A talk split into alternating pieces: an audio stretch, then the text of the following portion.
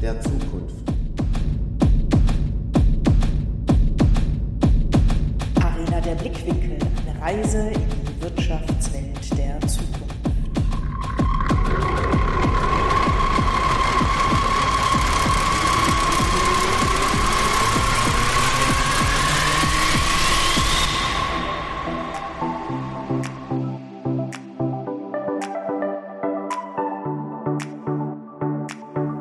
Mit dem Podcast gehen wir auf eine Reise und navigieren durch die Wirtschaftswelt der Zukunft.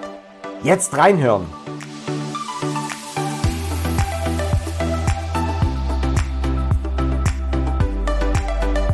Hier wird geredet und das gleich doppelt. Im zweiwöchentlichen Rhythmus unterhalten wir uns mit Persönlichkeiten aus Wirtschaft, Gesellschaft und Politik.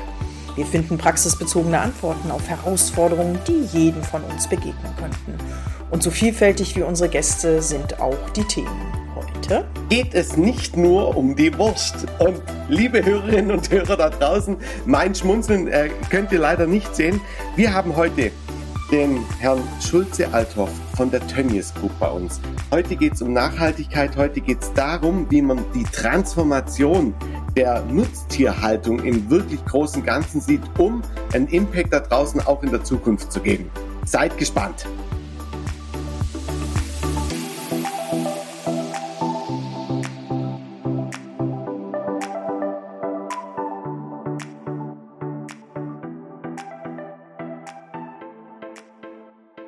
Liebe Brit, lieber Herr Schulze-Althoff, herzlich willkommen in unserem Podcast Das Wirtschaften der Zukunft. Und liebe ähm, Hörer und Hörerinnen da draußen, willkommen zur nächsten Folge mit einem tollen ähm, Unternehmenspartner, den wir gewinnen konnten für unseren, für unseren Podcast.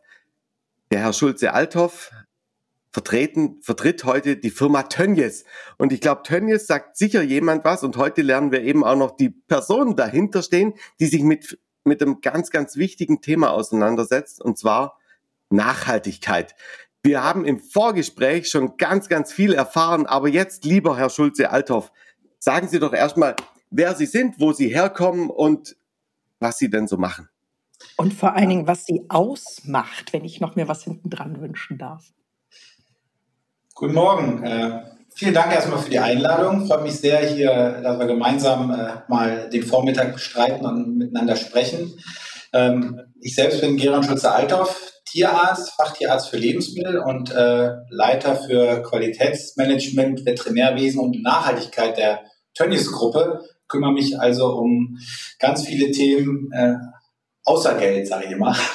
Also für die inhaltliche Arbeit, äh, die natürlich am Ende für ein Unternehmen äh, auch wieder verknüpft ist mit äh, finanziellem Erfolg. Aber meine Arbeit ist eben der Inhalt. Und in der Hinsicht äh, freue ich mich, dass wir heute hier äh, zusammen sprechen. Wir sind mitten in der Arbeit, weitergehend unsere Nachhaltigkeitsarbeit ja, auszudifferenzieren, weiterzuentwickeln. Äh, haben wir aber auch schon viel erreicht. Äh, für viele überraschend äh, glaube ich, äh, oft, wenn auch wir Gäste hier haben, äh, die merken dann, dass wir in vielen Bereichen sind, äh, viel weiter sind, als viele denken.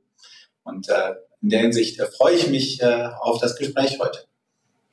Wunderbar, denn so vielfältig wie unsere Gäste sind auch die Themen und das ist das, was du, Philipp, gerade auch angesprochen hast, nämlich eine Nachhaltigkeitsstrategie in einem Unternehmen zu, ja, nicht nur implementieren, sondern auch noch ein, ein Unternehmen, das Familien geführt ist, aber Konzernstrukturen hat.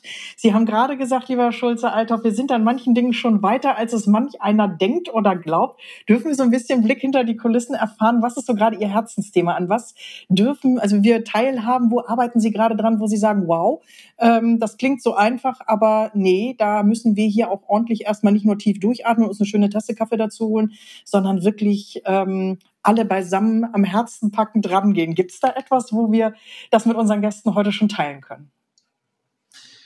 Ja, als, als Firma Tönnies sind wir ja irgendwo in der Mitte äh, dieser einer sehr komplexen Wertschöpfungskette vom Futtermittel über eben äh, tausende familiengeführter Landwirte, die eben auch äh, unter Druck stehen, gerade in der besonders herausfordernden Zeit im Moment wir dann äh, als Nachfolgeglied und unsere Kunden in Deutschland, aber auch weltweit, äh, die dann eben unsere Produkte bekommen. Und äh, in dieser Schnittstelle, die wir haben als, als ja, vielleicht nennen wir es mal Flaschenhals, äh, der eben einerseits ganz viel bündelt und dann wieder auch äh, ganz viel verteilen muss. Nämlich äh, wir schneiden ja dann diese Tiere, die wir schlachten, zerlegen, wenn wir mal um unsere tierische Lebensmittel gehen, auseinander und müssen dann daraus tolle Produkte machen und zwar aus jedem Teilstück. Das hat auch was mit Wirtschaftlichkeit, aber auch mit Effizienz und mit Nachhaltigkeit zu tun. Und all das zusammenzubringen, das ist erstmal unsere Grundarbeit, an der wir schon seit vielen Jahren tätig sind und wo wir immer versuchen, das Beste rauszuholen. Wenn Sie mich fragen, woran arbeite ich im Moment? Ja, Sie kriegen die öffentliche Debatte rund um Tierhaltung mit und auch die Polemiken, die dahinter sind. Und da müssen wir ganz klar sagen, Tiere und Tierhaltung, Nutztierhaltung in unserem gemäßigten Breiten ist Teil der Lösung für Nachhaltigkeit und eben nicht, wie viele denken, äh, Teil des Problems. Es gibt Probleme, Herausforderungen, aber wir müssen einen Weg finden, der eben äh, Nutztierhaltung hier möglich macht, denn sonst haben wir nichts mehr zu beißen hier, sonst können wir uns als Deutschland nicht selbst versorgen. Wir können nicht einfach äh, uns unter die Palmen setzen und warten, dass die Datteln darunter fallen. Wäre auch eine Idee. Ne? Sie sprachen gerade an, dass Sie sehr engen Kontakt eben zu den Landwirten nicht nur in der Region haben. Wie gehen Sie da mit dem Thema Nachhaltigkeit auch um? Ich will jetzt nicht sagen, suchen Sie am Kaffeetisch da das Gespräch und sagen, Mensch, wir müssen nachhaltiger werden. Wie sind Sie da im Schulterschluss mit der Landwirtschaft?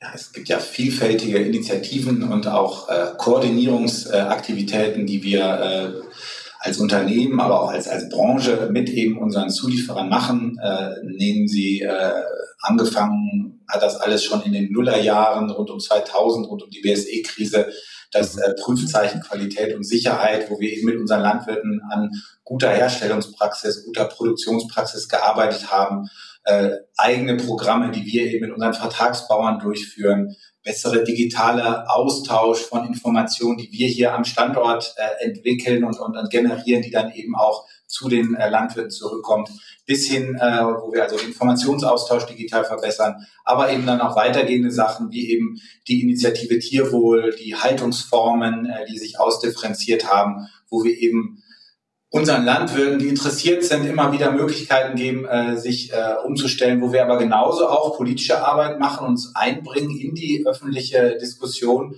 um eben äh, Nutztierhaltung hier in Deutschland weiter möglich machen, zu machen. Denn äh, wir spüren, dass es äh, eben einfach ganz, ganz viele gibt, die aus meiner Sicht unwissend äh, so, eine, so eine Abschaffungsrhetorik beginnen. Und äh, diese Abschaffungsrhetorik, die ist wirklich höchst gefährlich. Äh, ähm, da kann man nur vorwarnen, äh, wenn Deutschland seine ja, Ernährungsautonomie äh, nicht äh, aufs Spiel setzen will. Und äh, naja, das sind vielleicht ganz vergleichbare Diskussionen, die andere Branchen in den letzten Jahren schon hatten. Äh, die, die am Hambacher Forst äh, quasi den, äh, den, den Wald da retten wollten, das sind genau die, die jetzt äh, RWE bitten, doch bitte noch wieder Braunkohle aus den Löchern zu holen. Ich will das nicht komplett vergleichen, das sind unterschiedliche ja. Sachen. Ich will auch am liebsten auf Braunkohle verzichten, aber ich will nur mal so Beispiele nennen. Das braucht Pragmatismus, Sachlichkeit und ja, Wissenschaftlichkeit und das vermisse ich oft in der Diskussion, wer weiß warum.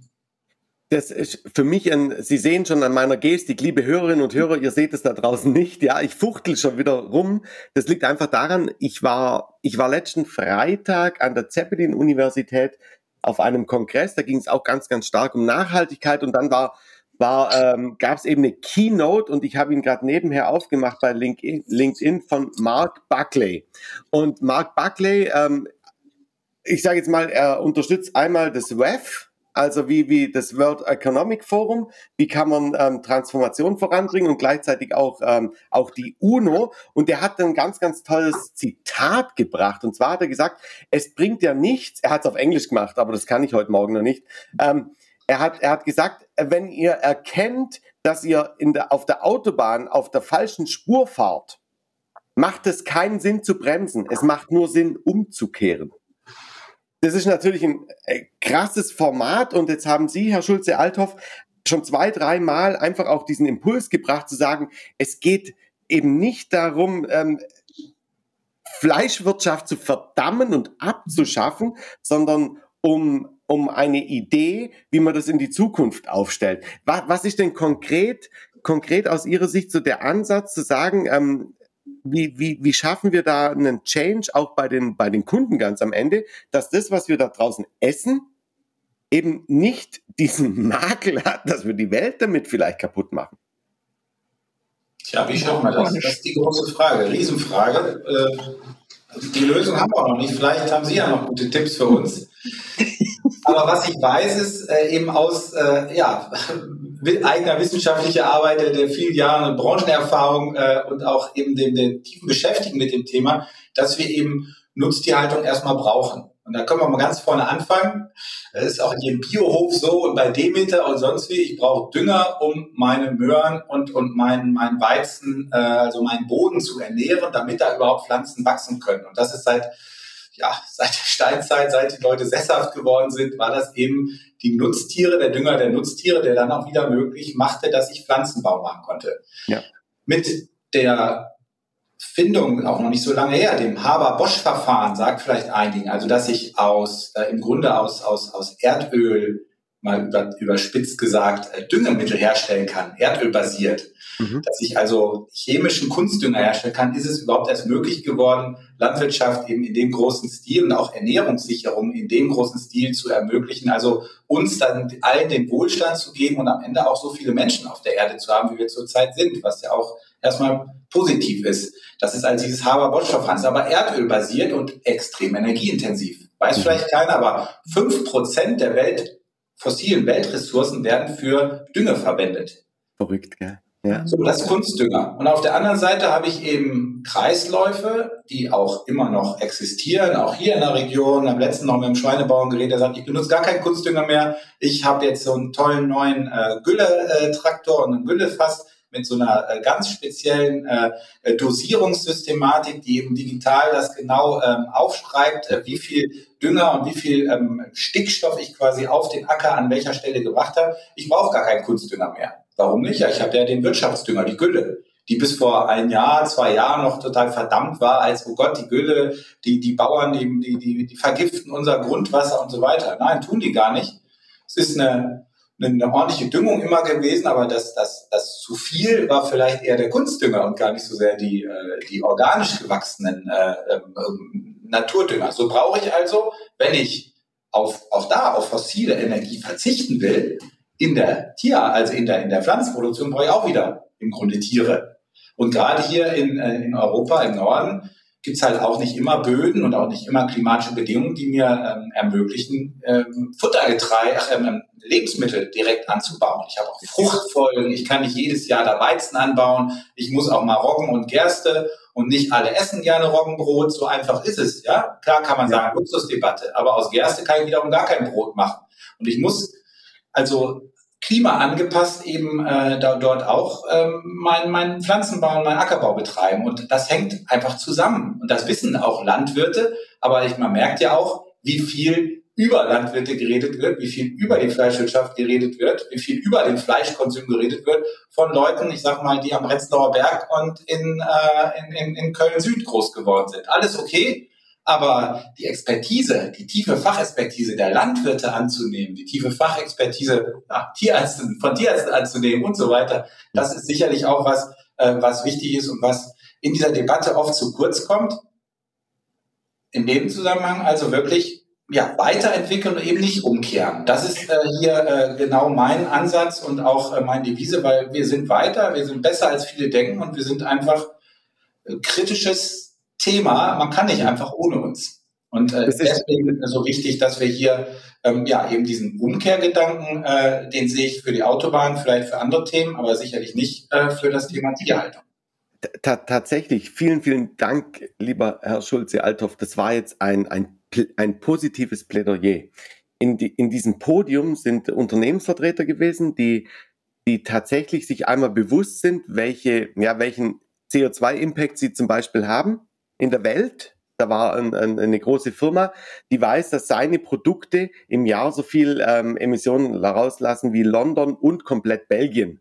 Ja, also das ist echt eine Hausnummer. Ja, und, und was eben definitiv nicht geht, und da waren sich alle einig, selbst die, die, die größten Verfechter, dass ich verbiete jetzt nun alles, es geht um Reduzierung und gleichzeitig um die Suche nach Alternativen, dass wir es schaffen, das umzudrehen. Was nicht geht, ist die Notbremse zu ziehen und sagen, auf, jetzt, jetzt war's es, wir essen nur noch Sojabohnen, weil die gibt's ja gar nicht in diesem Maße, wie wir sie eigentlich dann wieder benötigen.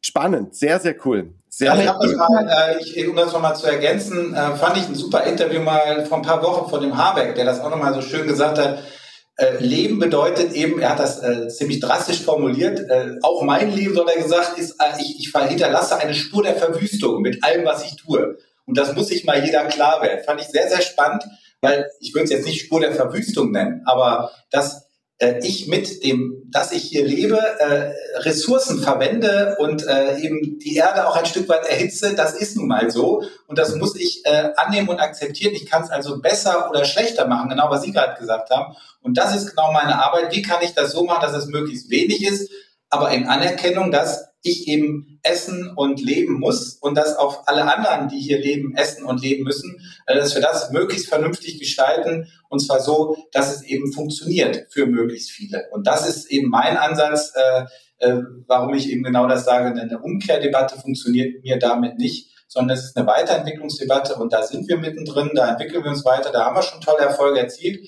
aber genauso äh, gibt es noch ganz, ganz viel zu tun ich, ich liebe es ja, über Erfolge zu reden. ja.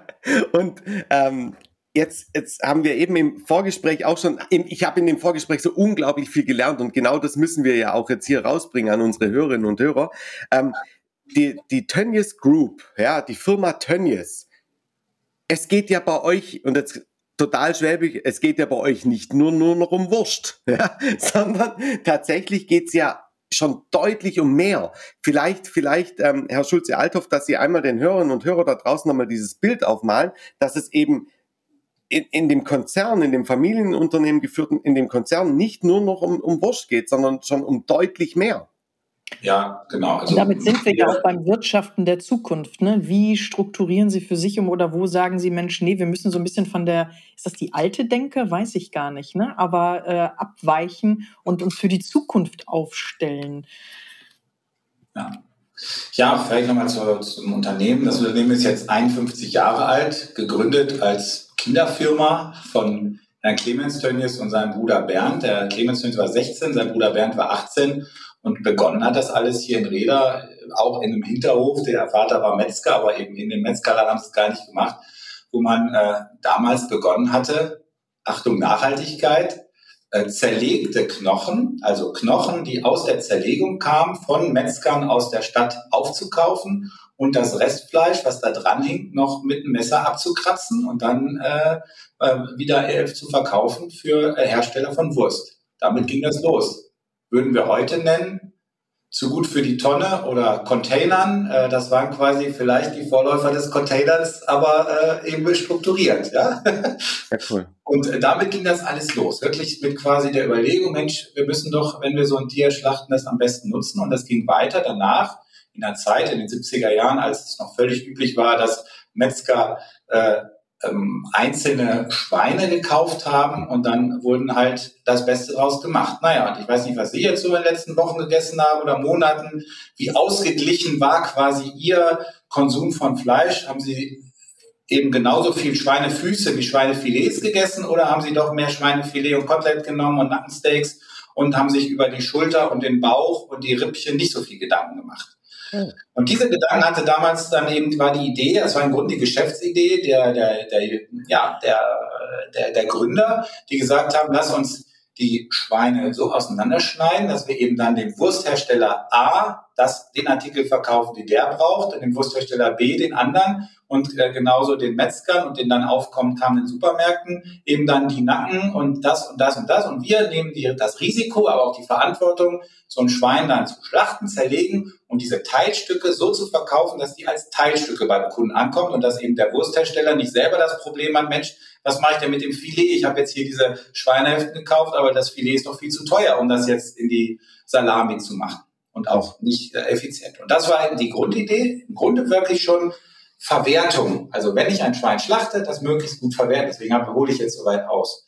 Und das hat sich dann immer weiter ausdifferenziert. Auch äh, das war im Grunde eins der Erfolgsmodelle, immer diesen Verwertungsgedanken, im, im positiven Verwendungsgedanken im Vordergrund zu haben, die bestmögliche Verwendung für jedes Teilstück, für jeden für jedes Teil von Schwein und später dann auch Rindern äh, zu bekommen. Und das fing natürlich erstmal im Fleisch, ging dann weiter. Äh, wir haben inzwischen eine große, große Verarbeitung von Blut zum Beispiel. Mhm. Diese Blutverarbeitung, die geht vor allem dann in den, äh, in den Tierfutterbereich. Also viele Lachse äh, in Europa in der Lachszucht werden dann eben wiederum mit äh, Bestandteilen aus Schweineblut ge gefüttert, ähm, bis hin zu dann eben den, den Knochen, den Fetten, den Eiweißen, den, den Spaten, die dann wiederum in die Gelatine für die Gummibärchen gehen, ähm, das Knochenmehl, was dann ähm, irgendwann äh, im, im Bone China Porzellan endet, das heißt ja nicht umsonst so. Und das alles auszudifferenzieren, das war eben der erste Schritt äh, der Entwicklung der Firma Tönnies. Und irgendwann kam dann eben dann äh, weitere, eben die, die, die, der, der Blick zum Endverbraucher mit eben dann Wurst bis zum Endverbraucher, der Zugang zu den Märkten, den Discount-Bereich äh, zu eröffnen für, äh, für Fleisch, was erst so in den Nullerjahren waren und jetzt in den letzten Jahren ähm, zunehmende Logistik, zunehmend aber auch äh, ähm, Alternativen zu gucken. Denn wir Wursthersteller, wir können natürlich auch sehr gut Fleischalternativen herstellen. Ähm, eins der beliebtesten Artikel ist die äh, Gutfried äh, Veggie-Wurst. Die kommt eben auch aus dem Hause Tönnies. Ist einer der beliebtesten Veggie-Artikel, die es so in Deutschland äh, gerade gibt.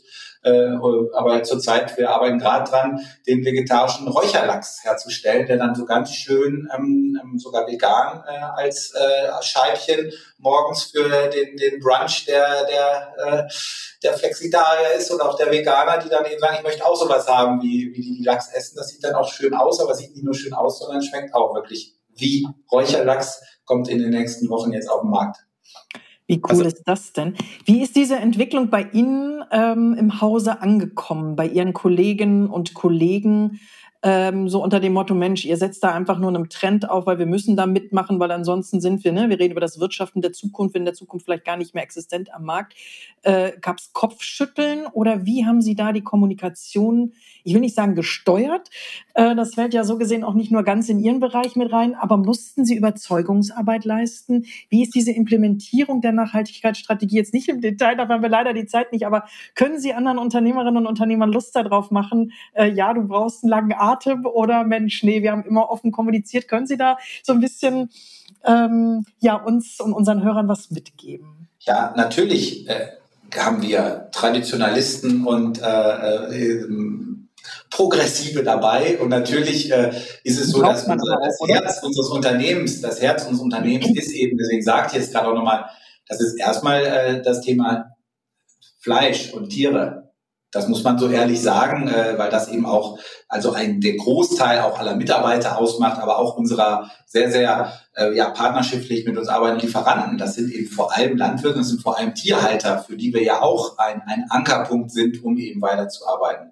Das heißt, diese Ergänzungen sind eben Ergänzungen und das ist ein klares Bekenntnis. Wir bekennen uns für den deutschen Markt, wir bekennen uns für das Thema Tierhaltung. Deswegen war das jetzt auch der Eingang wir sind aber auch offen für alle weiteren Entwicklungen, um dann eben äh, uns neuen zuzuwenden, immer dann, wenn es passt, wenn es strategisch in, in unsere Arbeit passt und wenn wir auch sagen, da können wir wirklich einen Mehrwert bieten.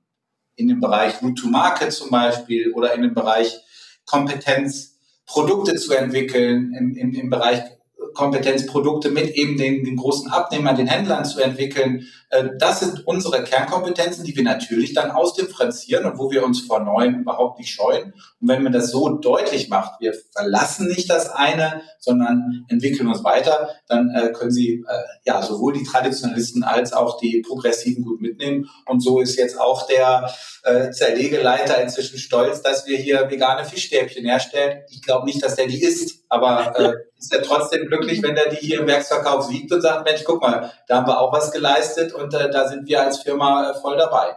Aber auch das wieder, wir sind nicht in einem Umkehrweg, äh, wie ja viele äh, argumentieren äh, inzwischen.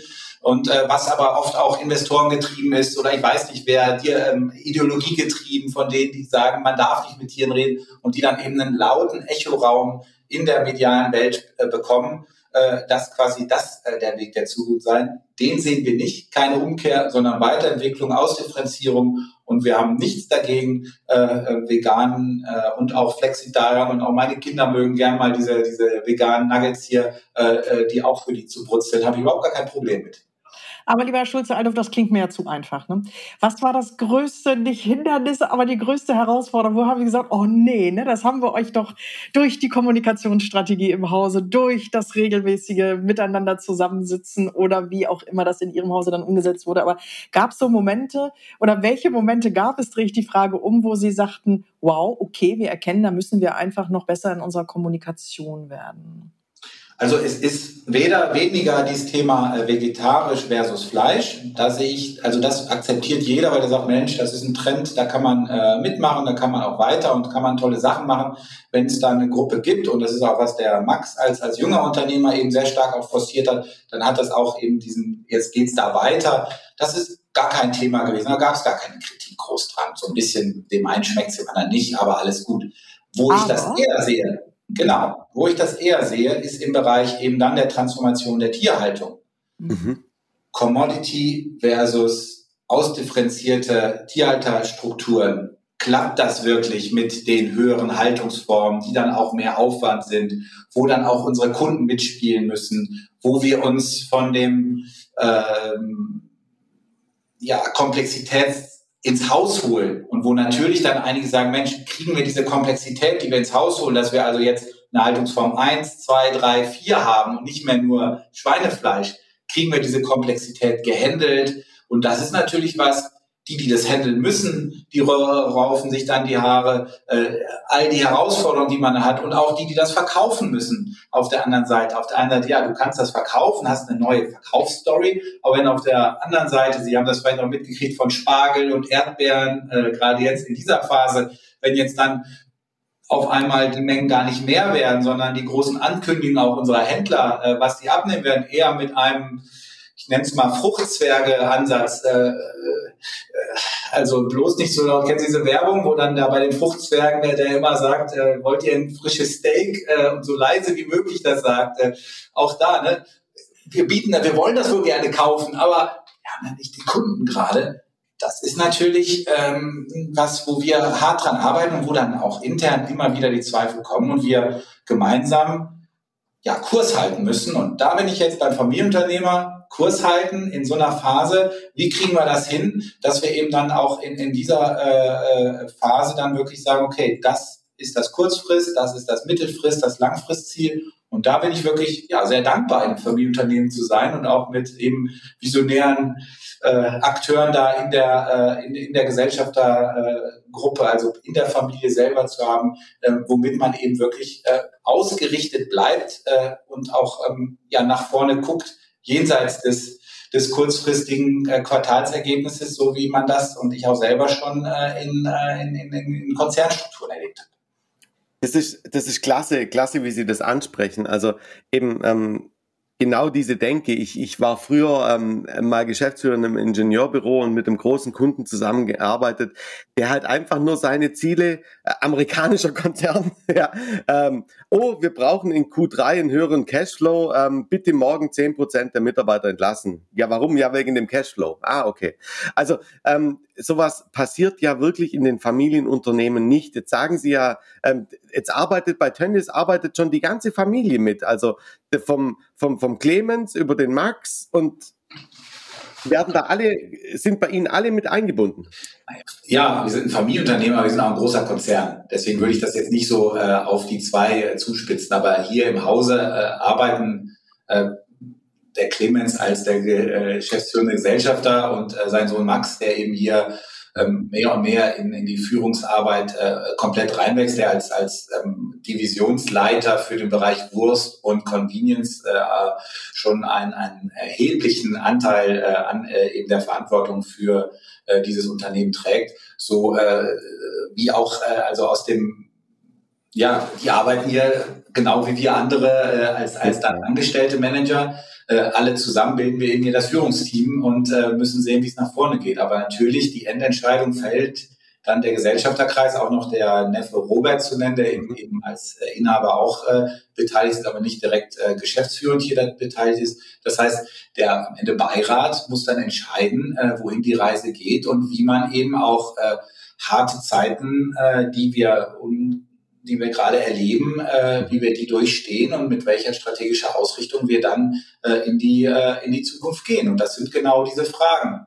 Jenseits der Quartalsergebnisse, aber genauso auch in einem Konzern äh, eine Struktur haben, dass eben auch Quartalsergebnisse relevant sind und wir uns den Realitäten genauso wenig äh, ähm, ähm, ähm verhindern können und auch die Inhaber sich den nicht verhindern können. Das ist ja eine Mischung aus beiden. Und im Endeffekt würde ich sagen, ich kenne diese Cashflow-Firmen auch. Gut geführte, strategisch ausgerichtete Firmen äh, sind dann gar nicht so anders in beiden äh, Feldern, sei es Familienunternehmen oder äh, ähm, ähm, also Aktien äh, notiert, weil ich brauche ja eigentlich gerade in so einer eher langfristigen Sache brauche ich eben auch den langen Atem.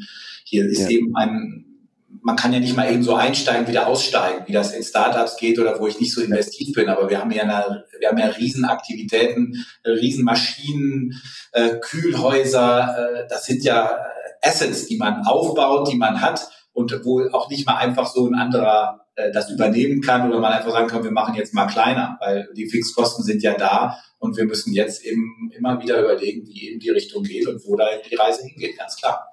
Da, da komme da komm ich jetzt immer vor der Brit, ja, vor der Brit, oh. ja, ähm, immer mit meinem, mit meinem, ich bin, ich bin immer der, der bisschen mehr in Richtung Zahlen, Daten, Fakten und auch Gewinn will. Ja. Also tatsächlich, Unternehmen müssen Gewinn erwirtschaften. Und das, das heißt nicht, die sollen, die müssen Gewinn erwirtschaften, weil sonst haben sie keinen Sinn.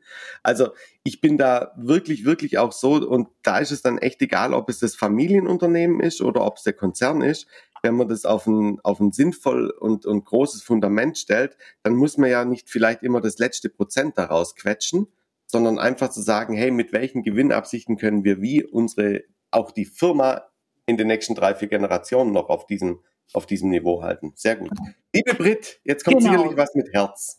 Genau, mit Herz sowieso mit dem Menschen dahinter. Denn wir haben zwei Elemente, die bei uns in dem Podcast immer wieder gerne auftauchen, nämlich einmal eine steile These, die du, lieber Philipp, schon vorbereitet hast. Und zum Zweiten, wir nennen es liebevoll ihre kleinste Stärke. Lieber Herr Schulze-Althoff, gibt es da was? Weil ich bin so der menschliche Part. Also das klang gerade so durch, als ob ich von Zahlen und Daten und Fakten keine Ahnung hätte. Aber wir teilen uns da sozusagen äh, immer äh, gerne diese Rollen. Und deshalb würde ich gerne mit der Frage, äh, nämlich wir wollen ja den Menschen dahinter sichtbar machen, ist Gerion äh, Schulze-Althoff und äh, freuen uns daher sehr, dass wir Sie heute hier in unserer Runde haben.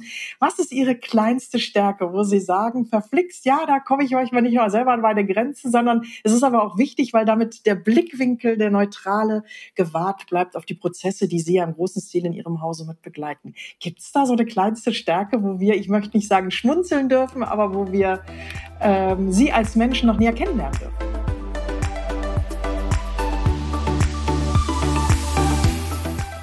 Und jetzt wird's persönlich. Die Frage nach der kleinsten Stärke.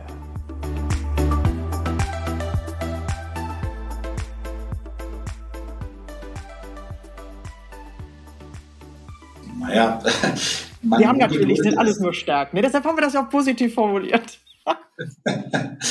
ja, das ist natürlich, äh, müssten eigentlich andere fragen, was ich selber so wahrnehme, dass die äh, Ungeduld, die ich, äh, die ich oft an den Tag lege, äh, gerade wenn es ja um solche äh, äh, Weiterentwicklung geht, dass die äh, hier im Hause natürlich äh, auch die ein oder anderen Nerven und auch mir äh, Kopfzerbrechen bringen. Es darf immer ein bisschen schneller gehen, als es äh, äh, eigentlich wirklich geht, äh, das anerkennen, dass kleine Schritte auch eben Schritte sind. Äh, das fällt mir manchmal einfacher, manchmal schwerer und gerade wenn es dann eben um ja solche Arbeiten wie äh, Transformation und, und Nachhaltigkeit geht, dann äh, dann kann das ein Thema sein. Und genauso, wenn man eins immer wieder das Gleiche erzählt und äh, man so äh, spürt in der Echokammer, äh, die anderen wollen es eigentlich gar nicht verstehen oder wollen einen bewusst missverstehen. Äh, da die Ruhe zu bewahren, äh, gerade wenn es dann auch in der Öffentlichkeit, äh, in der Öffentlichkeitsarbeit ist, wo man immer wieder an diesem Fokus steht, das schon herausfordert und nicht immer einfach äh, da die Ruhe zu bewahren. Ja. Aber das die strahlen sie raus, diese gewisse Grundruhe. Ich weiß jetzt nicht, wie das auch von den Firmenlenkern dann, sage ich mal, wahrgenommen werden, aber wenn ich das so sagen darf, sie wirken tiefenentspannt und das wünsche ich Ihnen auch für die Prozesse. Ähm, lieber Philipp, welche steile These haben wir für unseren äh, schönen Podcast heute mit der Firma Tönnies? Unsere steile These zum Thema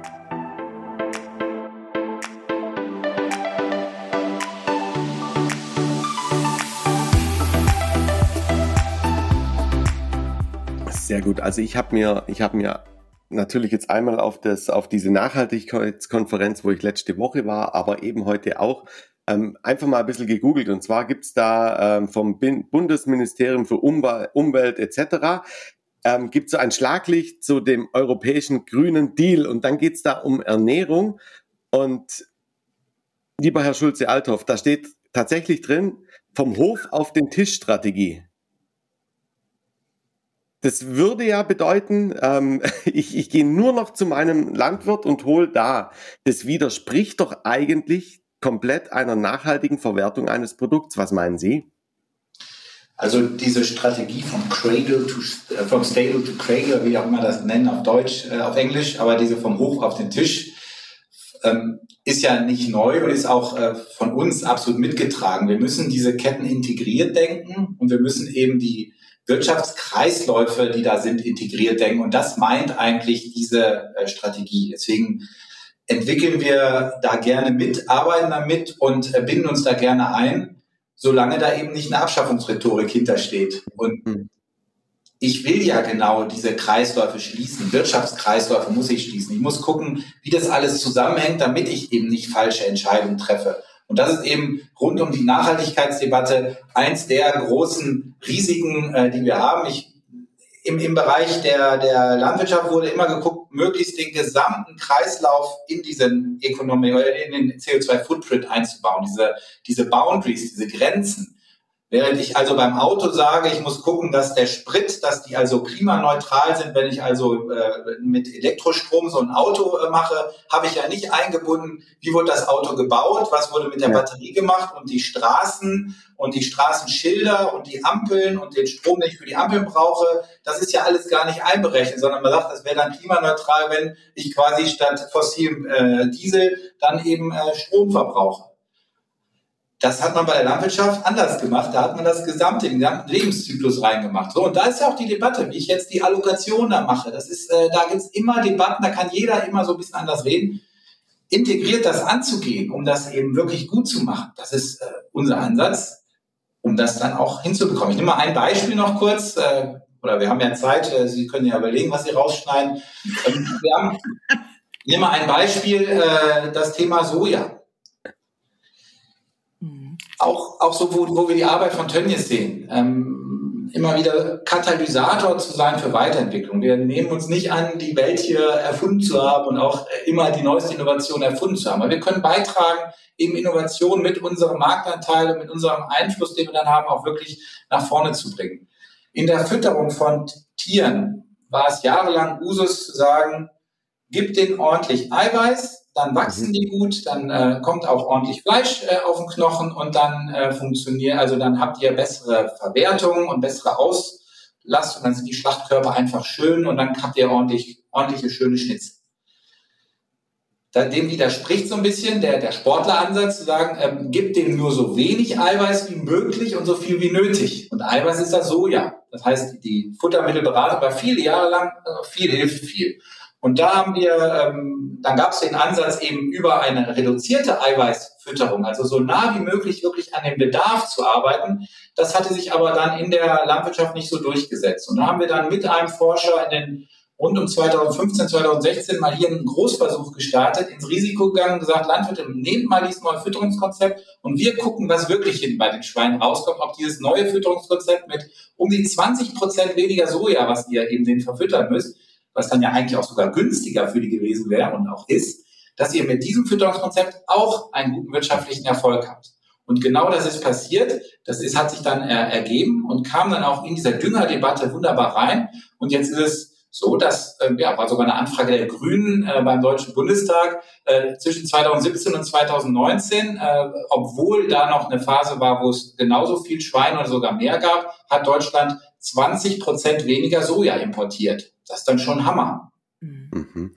Redet aber keiner drüber. Also das sind so Sachen, ich will nicht sagen, dass wir das alleine entwickelt haben und getriggert haben, aber so einen gewissen Katalysatoreffekt durch solche Aussagen zu unseren Lieferanten, hey, das und vertrauensgebend sagen, das kann man wirklich umsetzen. Heute hat jeder diese sogenannte Multiphasenfütterung, die eben ganz nah am Bedarf der Schweine ist Und ja. das ist inzwischen äh, Standard geworden in nur vier bis fünf Jahren. Das ist eben so eine typische Weiterentwicklung, äh, die wir dann eben hier ähm, beigetragen haben.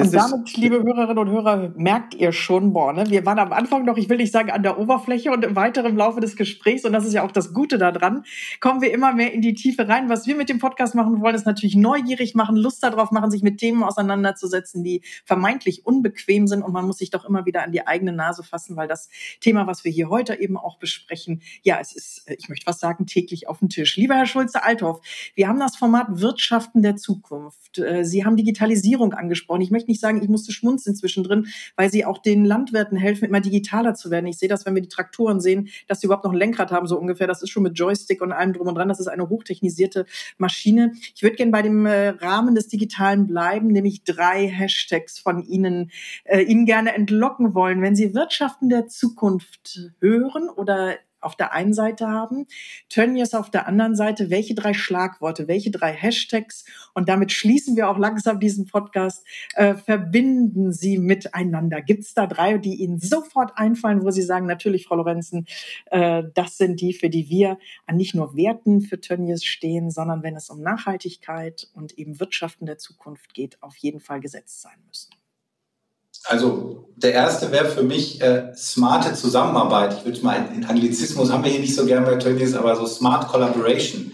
Wir sind eben in einer sehr, sehr komplexen äh, Wertschöpfungskette und da eben immer ja, smarter äh, zusammenzuarbeiten, das ist sicherlich ein Schritt, um eben da ja, Effizienzen zu heben. Das zweite wäre für mich, Fleisch ist Teil einer gesunden Ernährung, auch wenn das lang ist, aber eben ganz traditionell, es bleibt so die Alten und die ganz Jungen, die brauchen ordentlich Eiweiß und äh, Fleisch und tierische Lebensmittel sind am besten das äh, beste Eiweiß. Genauso wie eben Ressourceneffizienz. Ich absolut nach vorne stelle, wir müssen das hinbekommen, Kreisläufe zu schließen. Also der dritte Hashtag wäre Kreisläufe schließen. Und haben Sie abschließend wow. noch einen Wunsch, wenn es ums Wirtschaften der Zukunft geht, wo Sie sagen, Mensch, bitte, Leute, liebe Hörerinnen und Hörer, mein Wunsch ist wirklich, ähm, ja, die, die Naturwissenschaft wieder mehr in den Fokus zu nehmen und also wirklich äh, Wissenschaft auch anzuerkennen und äh, vorgefertigten Meinungen äh, immer wieder aufzupassen, dass man sich eben äh, nicht vorgefertigten Meinungen und vorgefertigten Bildern eben äh, anheimgibt, sondern ähm, ja, weiter in die Tiefe geht und sich äh, selbst ein Bild macht. In der Hinsicht äh, lade ich auch, auch die Hörer gerne ein, sich mit unseren Informationsangeboten äh, vertraut zu machen. Wir haben eine digitale Betriebsführung. Wir laden aber auch gerne Leute mal ein, sich hier vor Ort anzugucken. Also auch das Klischee, dass wir hier unsere Abläufe nicht zeigen, gibt es überhaupt nicht. Genauso wie es natürlich äh, weitergehende Informationen äh, zu unserer Nachhaltigkeitsarbeit gibt. Aber äh, wer auch immer sich interessiert, wir sind offen. Wir suchen den Dialog mit Interessierten wir erleben eben sehr viel Ablehnung. Das heißt aber nicht, äh, dass wir äh, die zurückgeben, sondern wir wünschen uns eben äh, eine Offenheit eben für unsere Debatte und sehen uns als Teil der Transformation und nicht als Verhinderer. Oh, perfekt. Lieber Herr Schulze-Althoff. Abschlusswort. Lieber Herr Schulze-Althoff, ich hoffe, Ihnen geht es nach dieser jetzt wirklich fast Dreiviertelstunde immer noch gut, nicht nur mit uns, sondern auch mit äh, dem Interview. Wir würden hier äh, nicht nur herzlichen Dank sagen, sondern den offiziellen Teil damit schließen wollen.